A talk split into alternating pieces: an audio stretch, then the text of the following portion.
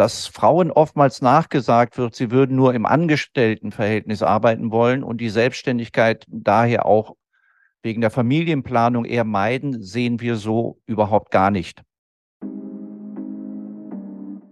Wir empfehlen den jungen Leuten immer auch, wenn die Praxisgründung in vielleicht erst in ein paar Jahren mal angedacht ist, schreibt doch einfach mal eure Idee einer Traumzahnarztpraxis auf. Wie sollte es sein? Und in zwei Wochen schaut man wieder rein. Und dann fragt man sich vielleicht auch, was habe ich denn da hingeschrieben und korrigiert es. Und wenn man das immer wieder macht, dann entsteht ein Bild von einer Zahnarztpraxis.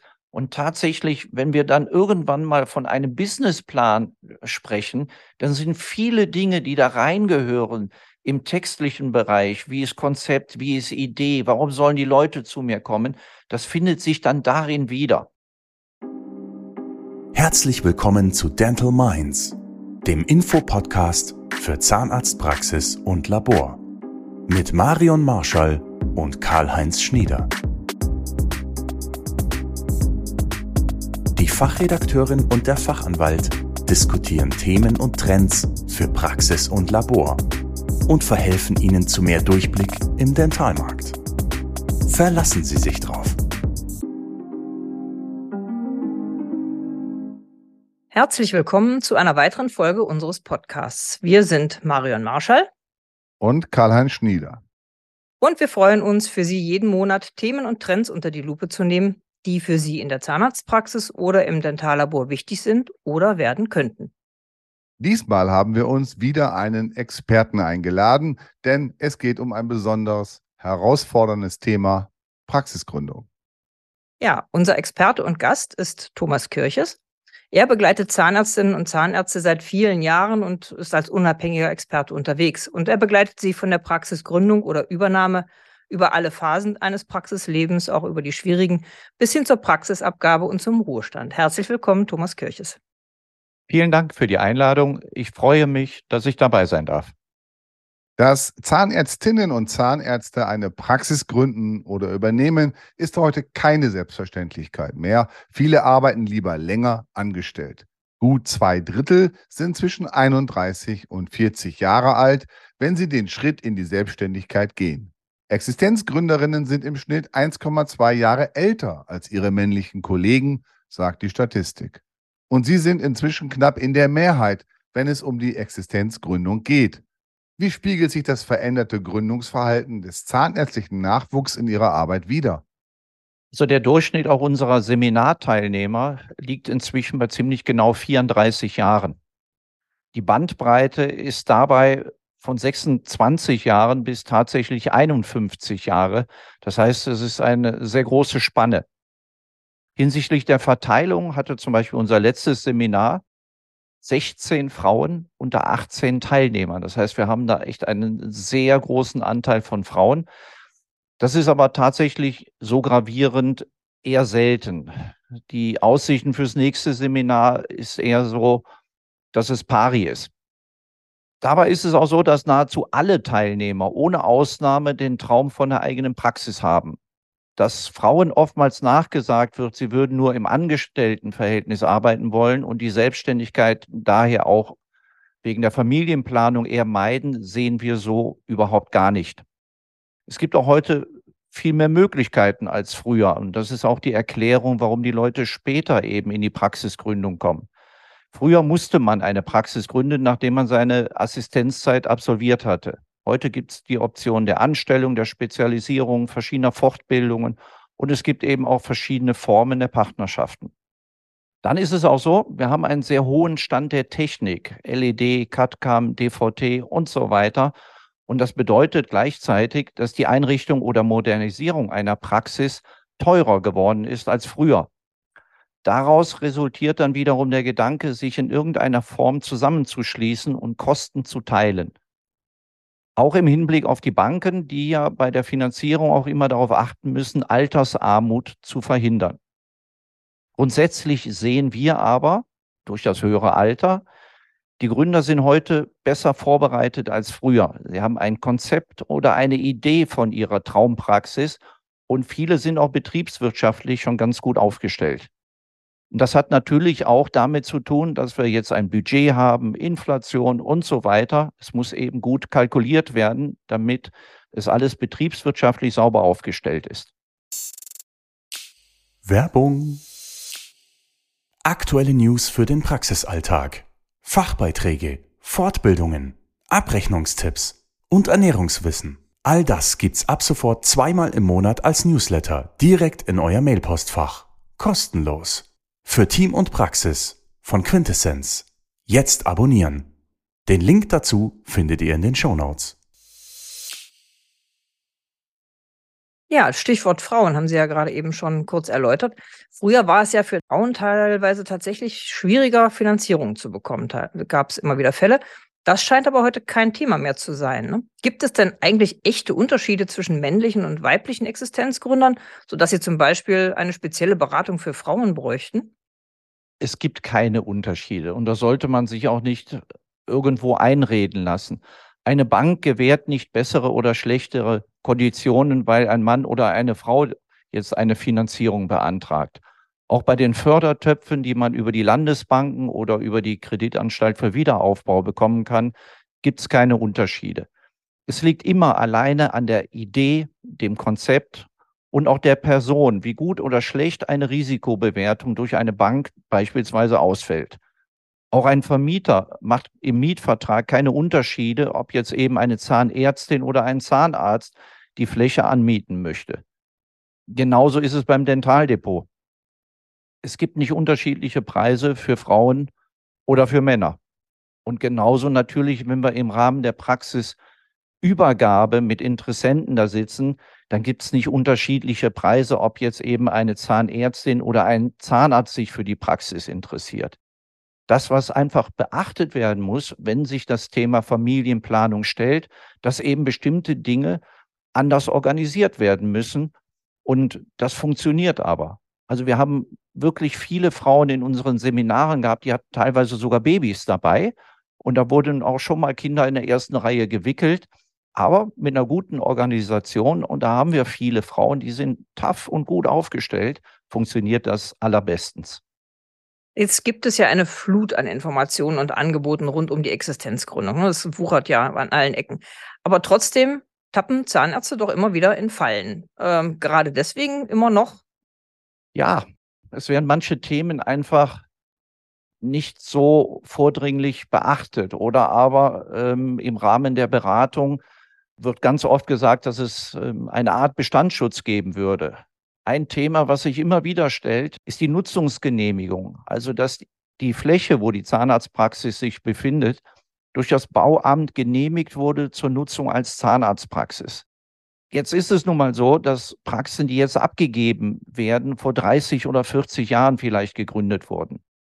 Und damals hatte man ganz oft nur unterschieden zwischen Wohnfläche und Gewerbefläche.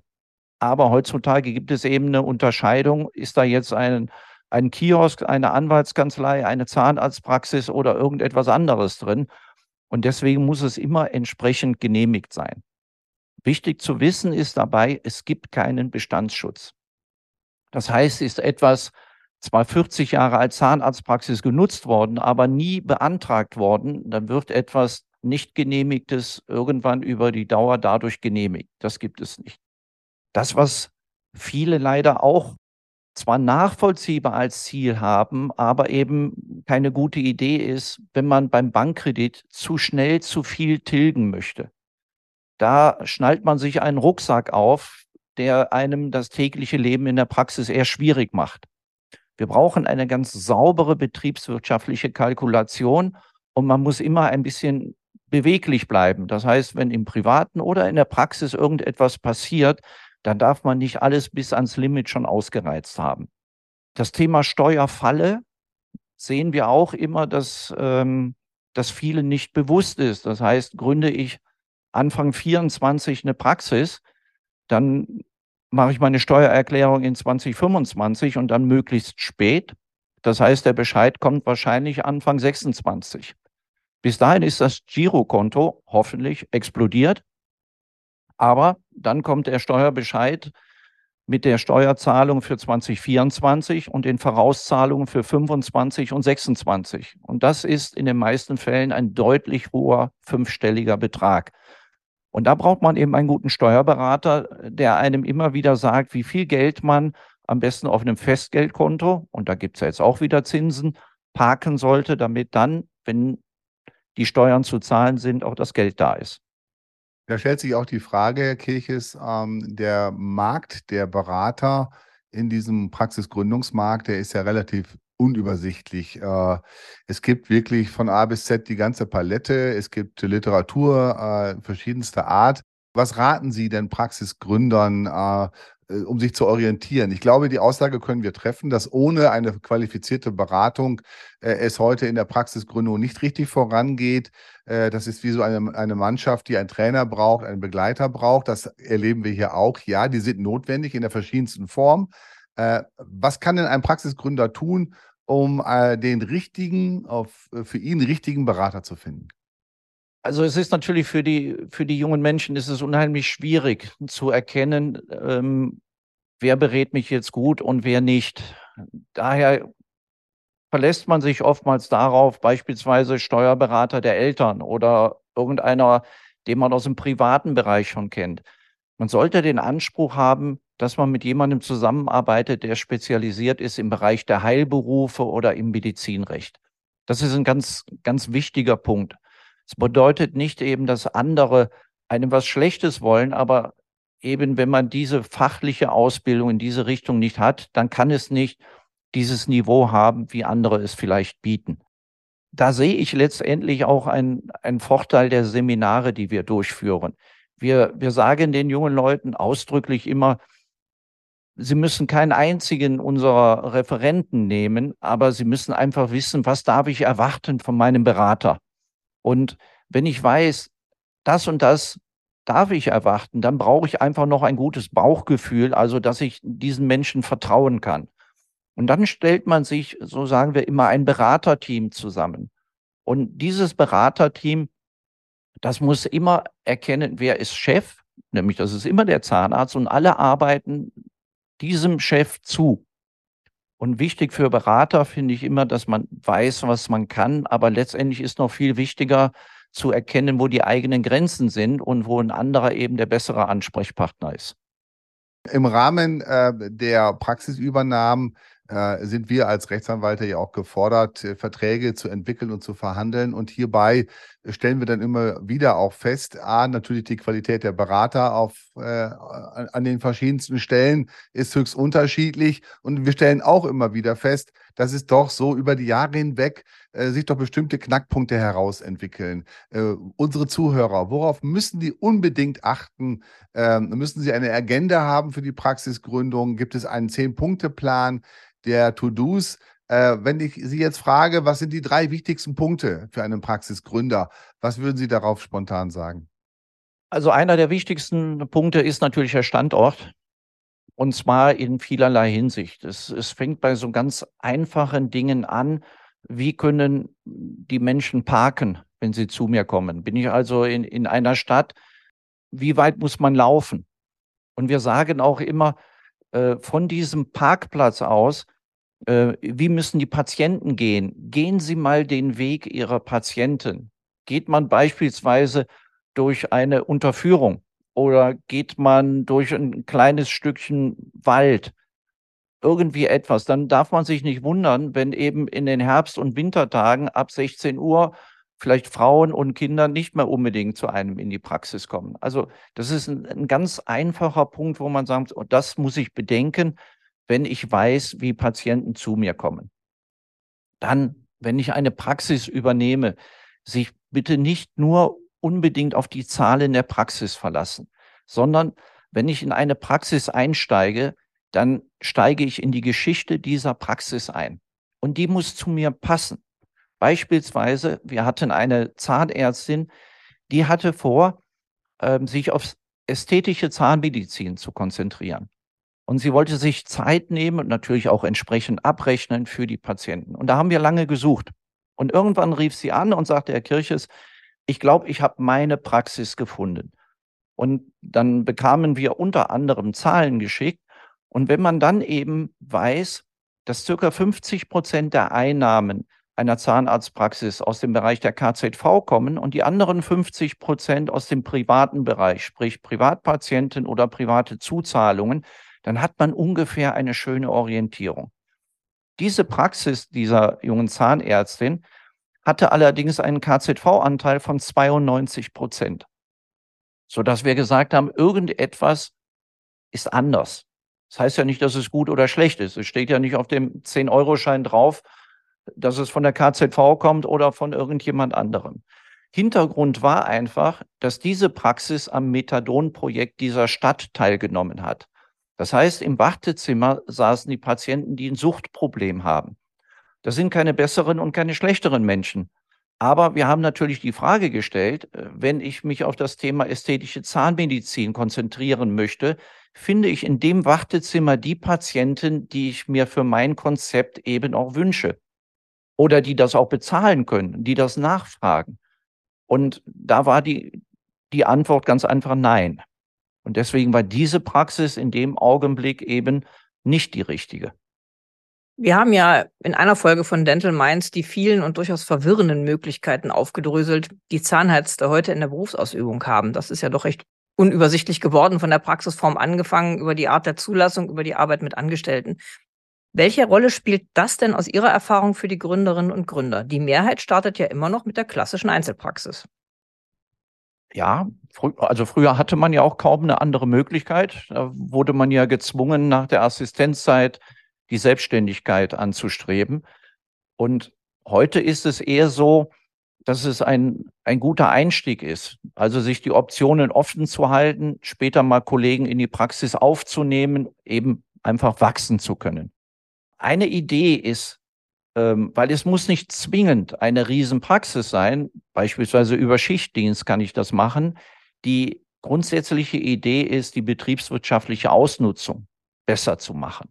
Das heißt gleichzeitig auch, wenn ich einen Kollegen oder eine Kollegin mit in der Praxis habe, dass zu Urlaubs- oder Krankheitszeiten die Praxis weiterläuft und nicht eben nur die Kosten. Deswegen ist es aus unserer Sicht auch sehr schlau, zunächst alleine zu beginnen.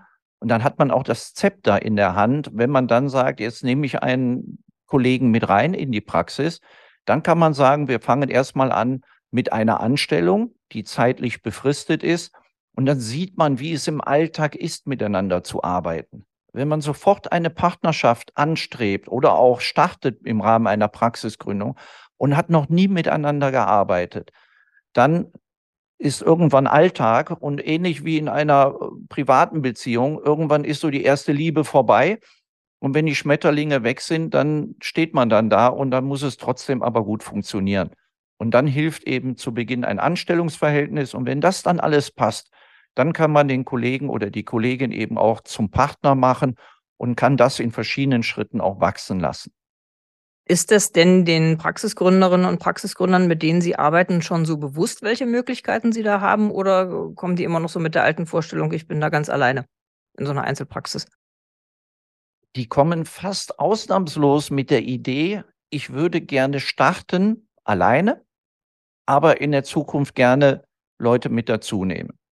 Und sei es das eben, dass wir eben vermehrt Frauen in der Zahnmedizin haben, dass sie natürlich sagen, okay, wenn sich das Thema Familie, Kinder bei mir stellt, dann ist es einfacher, wenn ich eben einen, einen Partner mit in der Praxis habe.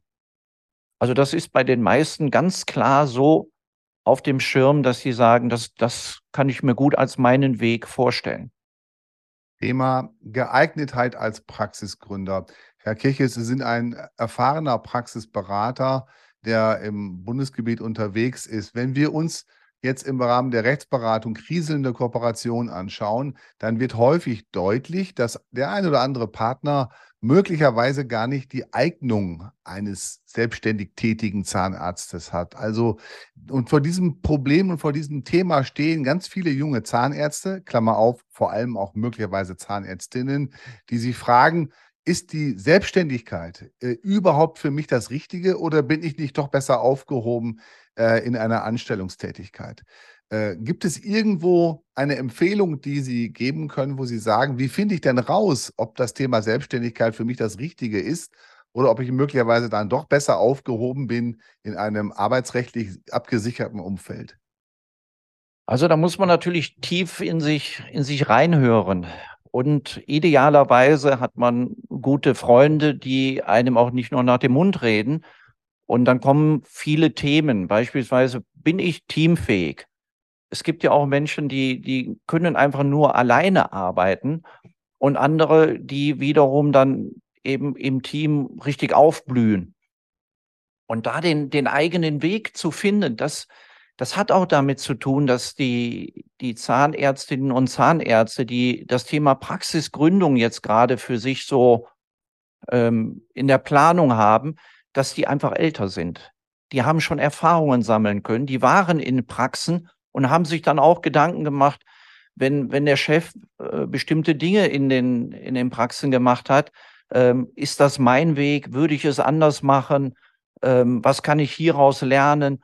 Und das ist für viele eine, eine schöne Entwicklung. Und manche kommen auch zu unseren Seminaren und sagen uns, ich weiß gar nicht, ob das mein Weg ist, mich selbstständig zu machen. Und deswegen komme ich mal und dann sehe ich die ganzen Themen, die dann auf mich einprasseln würden. Und dann bin ich mal gespannt, ob ich mich dem gewachsen fühle oder ob mich das erschlägt, ob mir das Angst macht oder ob ich vielleicht sogar Freude daran habe, so ein eigenes Unternehmen Zahnarztpraxis zu gründen und zu führen. Ja, das ist, glaube ich, ein guter Ansatz. Ne? Das ist, äh, sich wirklich dann, sich das anzuschauen und mal zu erleben, auch mit anderen zu reden, die auf demselben Weg sind, ne? die dann auch ihre eigenen Ängste und Sorgen da teilen. Werbung.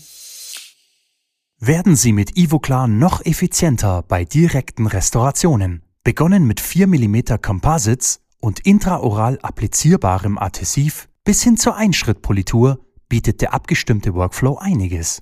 Holen Sie sich jetzt Ihr kostenloses Workflow-Testkit unter ivoclar.com und werden Sie noch faster, better, stronger. Da haben wir ja auch nochmal so ein ganz vermintes Gelände, äh, was Praxisübernahmen angeht. Das sind die Praxisübernahmen in der eigenen Familie. Da gibt's ja dann immer eine relativ hohe Erwartung oder auch unter Freunden, ne? wenn man im Freundeskreis Zahnärzte hat, die dann sagen, ach, du hast jetzt studiert, willst du nicht meine Praxis übernehmen? Karl-Heinz, Sie haben ja auch solche Fälle äh, gehabt in Ihrem Praxisgründerbuch. Da gibt's ja ganz spezielle Probleme, ne?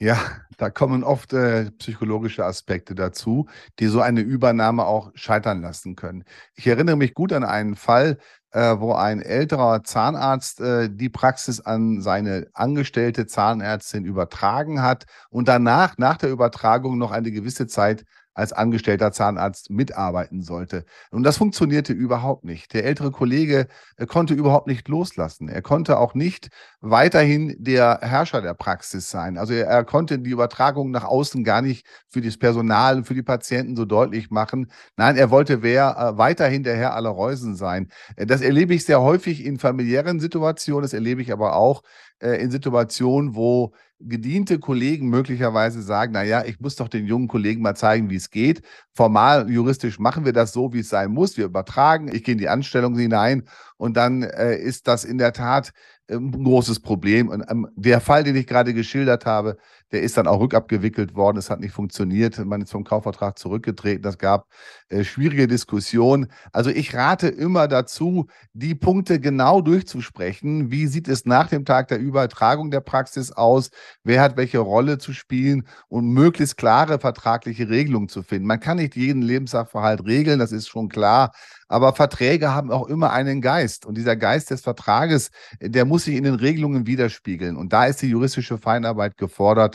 Und äh, diese Dinge sind dann da zu regeln. Und äh, das ist gleich die Überleitung zu Ihnen, Herr Kirchitz. Was sind Ihre Erfahrungen denn damit?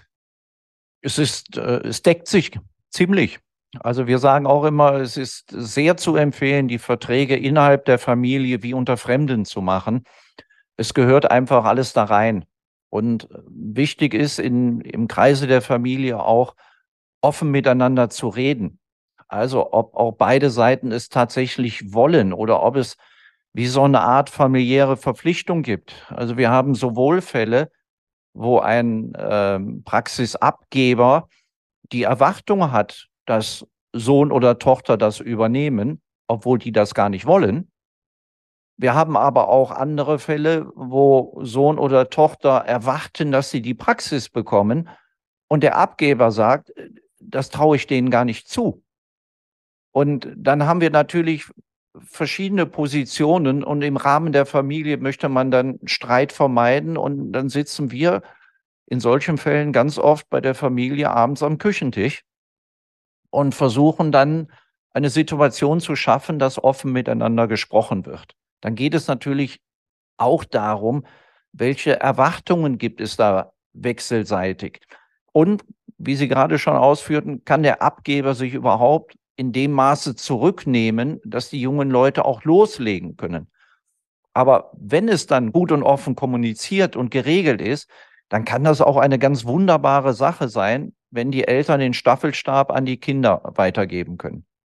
Ergänzend darf ich vielleicht an dieser Stelle äh, noch darauf hinweisen, äh, dass es gerade als Konfliktlösungsinstrument ja in den Verträgen immer die Frage gibt, wie werden Streitigkeiten durchgeführt.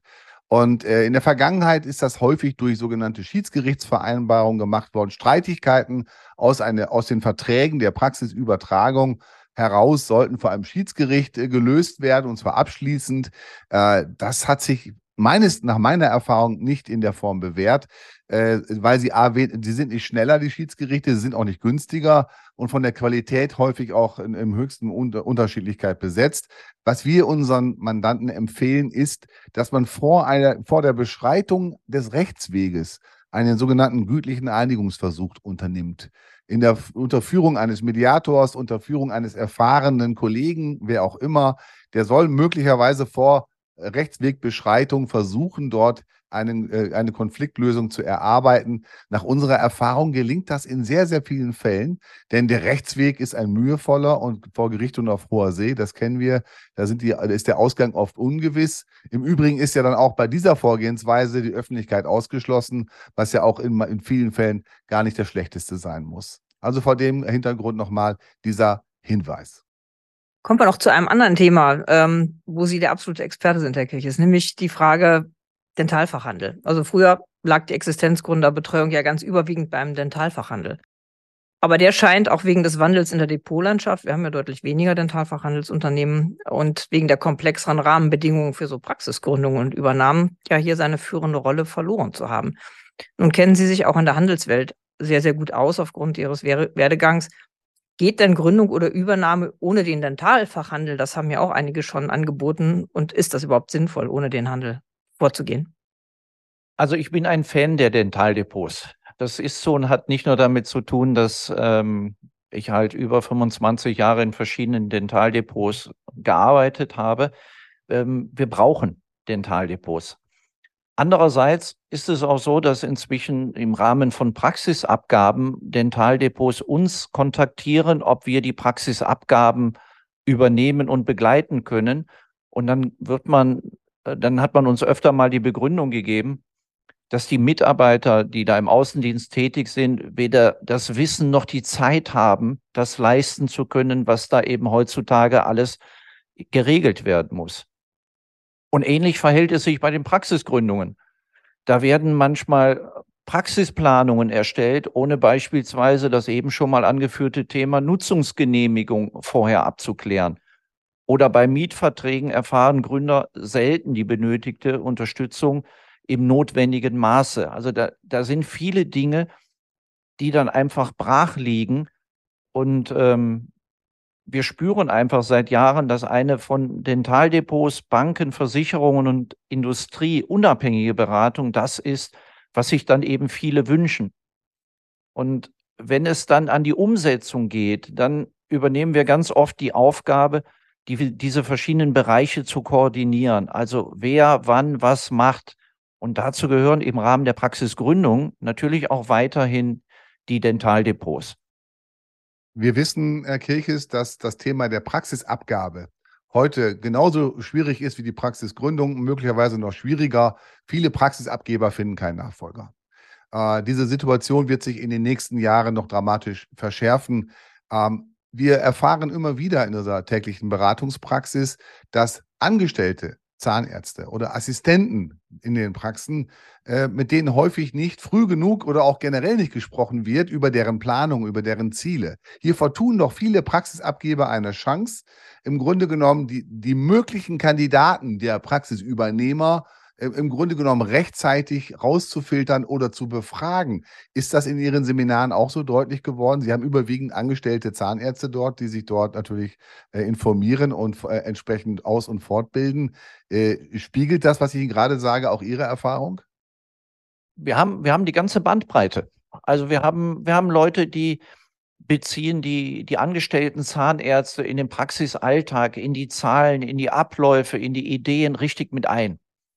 Und dann gibt es eben auch viele, die werden ähm, aus allem rausgehalten, ganz bewusst. Und ich hatte zuletzt bei einem Seminar in einer Pause kam eine, eine junge Zahnärztin auf mich zu und sagte, Herr Kirches, können Sie mir einen Rat geben? Ich bin ganz verunsichert.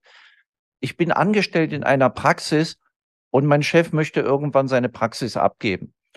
Und er schimpft jeden Tag auf die Standespolitik, auf die Kosten, aufs Personal, ähm, auf Patienten, auf Versicherungen, auf alles Mögliche. Und im nächsten Atemzug fragt er mich, ob ich nicht seine Praxis übernehmen möchte. Und das ist natürlich äh, kein bisschen zielführend. Ich würde auch niemals ein Auto kaufen, wenn im Autohaus der Verkäufer mir das Auto erstmal schlecht macht und nur die Nachteile aufzählt es geht auch nicht darum, Dinge schön zu reden. Also wir haben natürlich Budget und diese ganzen Schwierigkeiten und trotzdem bleibt es ein wunderschöner Beruf. Und dies auch rauszukehren und nicht nur die, die schlechten Seiten ähm, immer wieder zu betonen. Ich glaube, damit würden Abgeber sich einen großen Gefallen tun, dass sie eben die jungen Leute auch für die Praxis begeistern können. Sie sprechen mir aus der Seele, Botschafter des eigenen Berufs werden. Das ist immer so der, der, der Kernpunkt, den ich äh, endlich nur unterschreiben kann und unterstützen kann. Stichwort Zeitpunkt. Wer seine Praxis abgeben will, soll mit den Planungen dazu mindestens, ja, man sagt, fünf Jahre vorher, vor dem gewünschten Ausstieg, äh, anfangen, das durchzuplanen. So wird es vielerorts empfohlen. Wie früh soll man eigentlich mit der Planung für die Existenzgründung anfangen? Und geht es auch ohne jahrelange Vorplanung, wenn sich plötzlich die Chance der Übernahme bietet? Wir empfehlen den, den Praxisgründern, sich grundsätzlich neun bis zwölf Monate Zeit zu nehmen. Natürlich ist es so, dass wenn sich eine tolle Chance bietet, dass man schneller agieren muss. Beispielsweise, wenn eben Schicksale zuschlagen, dass eben Krankheit oder Tod die Möglichkeit ergibt, eine Praxis übernehmen zu können oder halt da eben dringend jemand gesucht wird. Dann kann man nicht sagen, ich nehme jetzt nochmal neun oder zwölf Monate Zeit. Trotzdem ist Zeitdruck eben ein ganz schlechter Begleiter bei vielen Entscheidungen. Und deswegen in Ruhe alles abarbeiten zu können, das sollte so das Ziel sein. Trotz allem, wenn sich die Chance bietet, muss eben alles genauso ordentlich und strukturiert abgearbeitet werden aber eben in einer deutlich kürzeren Zeit. Also es geht. Man kann, aber es, es wird dann ein bisschen anstrengender oder noch etwas anstrengender. Jetzt haben wir ja das schon das Thema gehabt. Sie haben es am Anfang gesagt, wer das richtige Konzept hat, äh, wird immer auch die Chance haben, erfolgreich in eine Praxis einzusteigen oder eine, sich selbstständig zu machen. Jetzt ist ja immer die Frage Großstadt, Mittelstadt, Kreisstadt, Speckgürtel von der Stadt oder auf, auf dem platten Land. Welche Rolle spielt denn eigentlich die Lager der Praxis? In, für die erfolgreiche Gründung oder geht es mit dem richtigen Konzept dann überall? Und dann ist ja auch noch die Frage, so ein Konzept ist zum Zeitpunkt X das Richtige, ist es dann auch über die Jahre einer Praxis das Richtige, denn das Umfeld verändert sich und die eigene Lebenswelt verändert sich ja auch. Die erste Frage, die man sich stellen muss, ist die, wo man selbst leben möchte. Weil irgendwann ist auch die Zeit in einer Praxis jeden Tag beendet und dann muss man immer noch glücklich sein. Und ausdrücklich ist dabei auch gemeint, wo der Lebenspartner leben möchte. Also es wäre gut, wenn es eine gemeinsame Entscheidung ist, wenn es um den Standort oder die Region geht. Und dann kommt die Frage nach dem Konzept. Also welche Idee habe ich von meiner Traumpraxis? Was möchte ich anbieten? Und wo finde ich die Patienten, die das nachfragen und auch bezahlen können? Und dabei hilft eine gute Standortanalyse. Und der Anspruch sollte weit über das hinausgehen, was so standardmäßig immer angeboten wird. Beispielsweise findet man manchmal so Angaben lediglich auch über den Versorgungsgrad. Das heißt, wie viele Einwohner pro Zahnarzt. Dabei wird nicht beachtet, wie ist die Pendlerbewegung. Das heißt, bin ich jetzt vielleicht in einem Vorort, wo morgens alle wegfahren in die Stadt, dann bin ich mit meiner Zahnarztpraxis da ziemlich alleine und meine Patienten sind in der Stadt und nutzen da die Möglichkeit, zum Zahnarzt zu gehen. Dann ist auch eine Frage, die man sich stellen muss, wenn ich in eine bestimmte Region gehe, wie sehr ist man beispielsweise von einem großen Arbeitgeber in dieser Region abhängig? Wenn dann ein großes Werk schließen würde und viele Menschen ihren Arbeitsplatz verlieren, bin ich direkt und unmittelbar auch betroffen. Und zu dem Thema Controlling, was wir natürlich auch immer wieder bei den erfolgreichen Praxen sehen, gehört es auch, nicht nur die Zahlen, sondern auch sein ganzes Konzept regelmäßig zu überprüfen und anzupassen. Man wächst mit seiner Praxis mit. Das heißt, wenn sich Dinge in meinem Umfeld verändern, muss ich auch mein Konzept immer ein bisschen anpassen und dann bleibe ich auch erfolgreich. Wir drei haben ja ein gemeinsames Interesse. Das ist ja schon auch aus unseren Statements hier deutlich geworden. Wir wollen Zahnärztinnen und Zahnärzten Mut machen, in die Selbstständigkeit zu gehen. Sie haben ja nun gerade erst wieder Anfang Juni ein langes Wochenende mit angehenden Praxisgründern verbracht. Welche Sorgen und Ängste treiben denn die jungen Leute um? Aber wir können natürlich in solchem, in einem einem viertägigen Praxisgründerseminar nichts über die zahnärztlichen Fähigkeiten sagen. Wovon wir aber immer begeistert sind, und da kann ich auch jetzt wieder versichern, dass da ganz großartige Menschen zukünftig Zahnarztpraxen führen werden. Bei diesen jungen Menschen gibt es ganz viel Respekt davor, was andere Zahnärzte bereits geschafft haben. Und es gibt natürlich auch diese Zweifel, schaffe ich das? Ist das mein Weg? Soll ich nicht lieber noch ein bisschen warten? Und so weiter. Und dazu gehört es auch, dass man nachts wach wird und genau diese Ängste und Zweifel hat. Aber es gehört dazu und es sorgt eben auch gleichzeitig dafür, dass man konzentriert auf seinem Weg bleibt. Wichtig ist den jungen Zahnärzten, dass sie einfach wissen, welche Berater brauche ich und was kann ich von denen erwarten. Und das gibt ihnen ein Gefühl der Sicherheit. In diesen Dingen, wo man nicht zu Hause ist in, und in dem Zahnmedizinstudium findet ja nichts Unternehmerisches statt oder Betriebswirtschaftliches. Das heißt, da braucht man Hilfe. Und wenn, wenn die jungen Leute diese Rahmenbedingungen finden, dann finden die in diesem Bereich auch die Sicherheit. Und trotzdem gehören Ängste und Zweifel mit dazu, ähm, wenn man Unternehmer werden möchte. Aber das funktioniert. Also wir kriegen ganz oft nach Seminaren ähm, die Rückmeldung, dass vielleicht jetzt trotzdem die Gründung in der nächsten Zeit nicht ansteht, aber dass man sich viel sicherer fühlt und besser vorbereitet. Herr Kirches, die ähm, Zahnärztinnen und Zahnärzte, die ähm, in ihre ähm, tollen Seminare kommen und sich dort äh, entsprechend informieren, sind auf dem Weg oder beschäftigen sich ja intensiv mit dem Thema der Praxisgründung.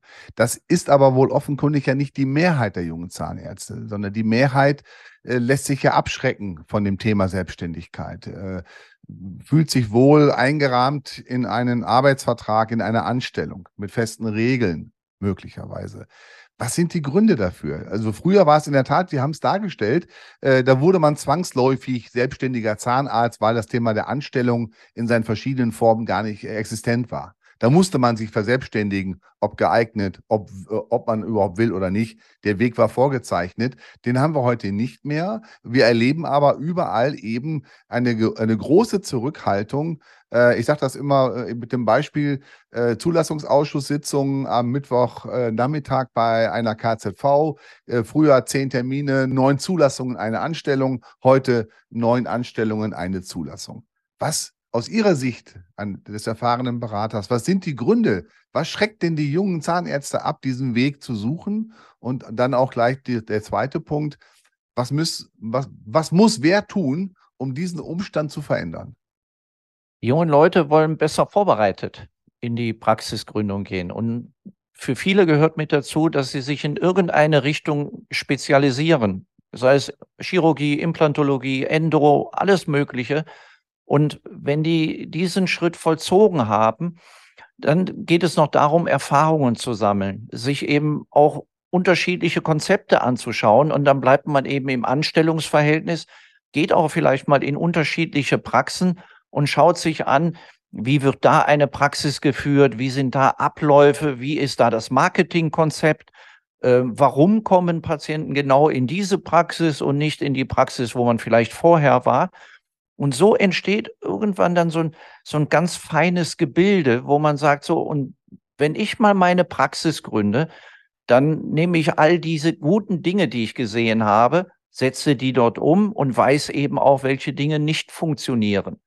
Wir empfehlen den jungen Leuten immer auch, wenn die Praxisgründung in vielleicht erst in ein paar Jahren mal angedacht ist, schreibt doch einfach mal eure Idee einer Traumzahnarztpraxis auf. Wie sollte es sein? Und in zwei Wochen schaut man wieder rein. Und dann fragt man sich vielleicht auch, was habe ich denn da hingeschrieben und korrigiert es. Und wenn man das immer wieder macht, dann entsteht ein Bild von einer Zahnarztpraxis. Und tatsächlich, wenn wir dann irgendwann mal von einem Businessplan sprechen, dann sind viele Dinge, die da reingehören, im textlichen Bereich, wie ist Konzept, wie ist Idee, warum sollen die Leute zu mir kommen, das findet sich dann darin wieder. Aber es ist eine Entwicklung und diese Entwicklung bei den jungen Leuten bedeutet eben auch, dass man erst eine Zeit lang im Anstellungsverhältnis bleibt, lernt, sich umschaut, fortbildet und dann eben, und das sagen wir immer, den eigenen Weg findet. Das heißt also, wir müssen eigentlich mehr Geduld haben und wahrscheinlich auch den jungen Leuten mehr Zeit einräumen, als es zum Beispiel jetzt äh, aufgrund der drängenden Zahl von Praxisabgebern gerade möglich wäre. Deshalb ist ja immer die Frage, sind so Partnermodelle denn eigentlich ein Weg für den Übergang von alt zu jung? Sie haben ja über Praxispartnerschaften mal gesagt, das sei so, als wenn jemand Neues einzieht und man plötzlich eine Praxis-WG hat. Hm, ist, also wie ist der Übergang von alt zu jung mit so Partnermodellen? Was erleben Sie da in der Praxis und was empfehlen Sie auch? Der mit Abstand wichtigste Aspekt ist, dass es menschlich passt. Das, das ist schon mal äh, das, das Wichtigste und, und die Basis für alles wenn man eine, eine Übergangszeit gemeinsam gestaltet und es ist äh, nur eine begrenzt kurze Phase, dann könnte man Dinge, wenn es denn doch nicht passt, einfach aussitzen. Wenn es aber über einen längeren Zeitraum geht, dann muss man zueinander passen. Man muss dieselbe Meinung haben, auch über die Zahnmedizin. Also auch über Zuzahlungen und verschiedene Dinge. Da muss es in dem einen Zimmer genauso gehandhabt werden wie in dem anderen Zimmer. Ganz wichtig ist dabei der, der gegenseitige Respekt. Die jungen Zahnärzte müssen den Respekt haben vor dem beruflichen Lebenswerk der, nenne ich sie mal, Abgeber in dieser Übergangsphase. Und die Abgeber müssen Respekt davor haben, dass die jungen Leute ihre eigene Vorstellung von der Traumpraxis haben. Viele der jungen Leute besuchen Praxen, die abgegeben werden, mit dem Gedanken, kann ich hier in diesen Räumlichkeiten meine Traumpraxis realisieren? Und wenn man sich mit dem gegenseitigen Respekt begegnet, dann funktioniert es auch. Aber man muss, wenn dieser gemeinsame Weg über mehrere Jahre dauern soll, viele Themen im Miteinander abstimmen und regeln. Also dazu gehört auch, wann steigt der Seniorpartner aus? Wie ist der Kaufpreis? Wie ermittelt er sich? Damit es eben dann auch keine Konflikte zu späteren Zeiten gibt. Denn alles, was nicht geregelt ist, hat auch gleichzeitig Potenzial für Streit und Ärger. Das gemeinsame Ziel, und das muss die Überschrift sein bei solchen Dingen, äh, dass der Abgeber irgendwann zufrieden zurückschauen kann, weil eben sein Ausstieg aus dem Berufsleben gut geklappt hat und er Praxis, Team und Patienten in gute Hände hat geben können. Und gleichzeitig muss es so sein, dass der Übernehmer einen guten Start ins Berufsleben bekommen hat. Und wenn beide dieses Empfinden so haben und es sich auch für das Team und für die Patienten gut anfühlt, dann haben wir viele Dinge sehr richtig gemacht. Thomas Kirches, vielen Dank für das informative, spannende und mit vielen Tipps gespickte Gespräch. Ich kann aus unserer Erfahrung mit vielen betreuten selbstständigen Zahnärzten nur raten, scheuen Sie nicht den Weg in die Selbstständigkeit. Es lohnt sich wirklich. Und geht nicht, gibt's nicht. Eine Lösung oder einen Weg gibt es immer. Ja, auch von meiner Seite ganz, ganz herzlichen Dank für dieses sehr spannende und vielseitige Gespräch und für die vielen Einblicke und Tipps aus der Praxis für die Praxis. Vielen Dank, dass ich dabei sein durfte. Das war Dental Minds, der Infopodcast für Zahnarztpraxis und Labor. Diesmal zum Thema Praxisgründung mit unserem Gast und Experten Thomas Kirches. Vielen Dank fürs Zuhören. Wir freuen uns, wenn Sie unseren Podcast bei Spotify oder bei Apple Podcasts bewerten und wenn Sie ihn beim Dienst Ihrer Wahl abonnieren. Es gibt jeden ersten Donnerstag im Monat eine neue Folge, überall da, wo es Podcasts gibt. Wenn Sie Anmerkungen oder Fragen zu dieser Folge haben, dann schreiben Sie uns eine E-Mail an podcast.quintessenz.de. Links und Adressen zu mehr Informationen zu unserem Thema finden Sie in den Show Notes. Wir sagen Tschüss und bis zum nächsten Mal. Das war Dental Minds, der Infopodcast für Zahnarztpraxis und Labor. Mit Marion Marschall und Karl-Heinz Schnieder. Ein Quintessence Podcast.